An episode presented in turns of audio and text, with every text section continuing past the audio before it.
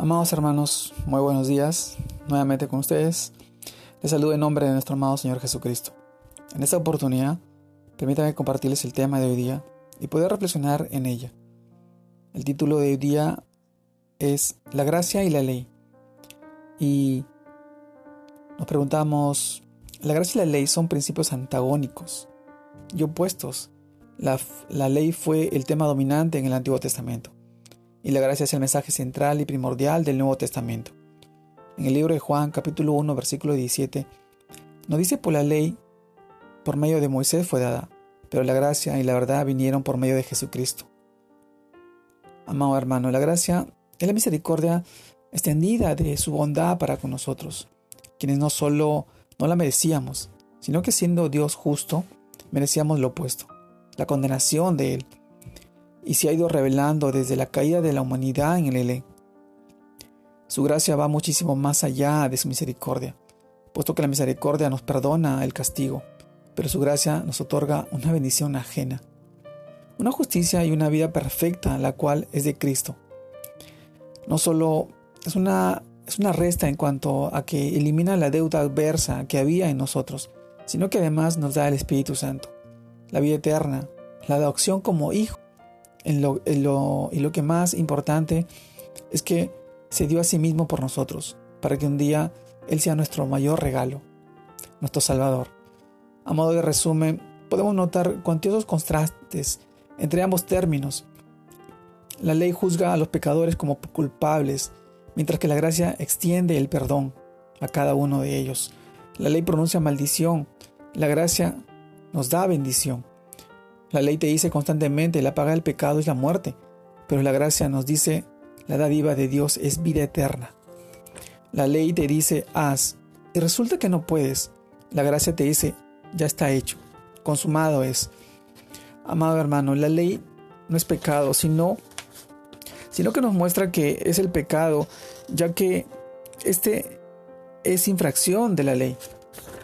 En el libro de 1 Juan, capítulo 3, versículo 4, nos dice todo aquel que comete pecado infringe también la ley, pues el pecado es infracción de la ley. La ley es nuestro ayo, tutor o maestro, cuidador que nos guarda hasta que se cumpla el tiempo debido para llevarnos a Cristo, a fin, con el fin y el cumplimiento de la ley. En el libro de Gálatas capítulo 3 versículo 24 nos dice, de manera que la ley ha sido nuestro ayo para llevarnos a Cristo, a fin de que fuésemos justificados por medio de la fe. Sí, mis amados hermanos, la gracia es mucho más que perdón, es activa y es dinámica. No podemos caer de ninguna manera en el error de la falsa y herética creencia de que los cristianos somos libres de la observancia moral, ética o de conducta de la ley. Romanos también, capítulo 6, versículos 14 y 15, nos dice, porque el pecado no se enseñoreará de vosotros, pues no estáis bajo la ley, sino bajo la gracia. ¿Qué pues? ¿Pecaremos porque no estamos bajo la ley, sino bajo la gracia? En ninguna manera. Amado hermano, la gracia no es licencia libre para pecar. Romanos capítulo 6 versículos 1 y 2 también nos dice, ¿qué pues diremos? ¿Perseveraremos en el pecado para que la gracia abunde?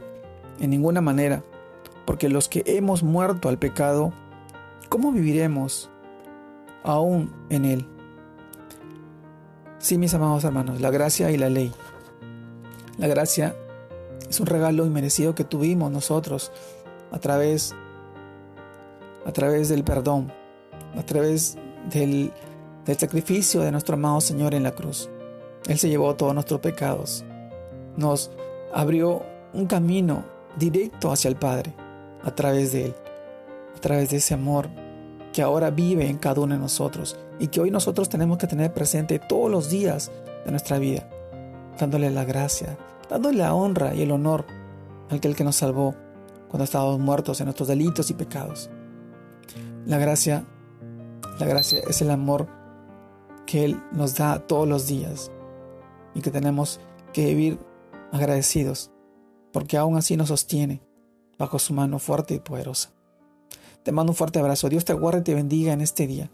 Que sigas creciendo en el Señor y que sigas percibiendo ese amor y esa gracia que Él nos da todos los días. Te mando un fuerte abrazo. Dios te guarde y te bendiga.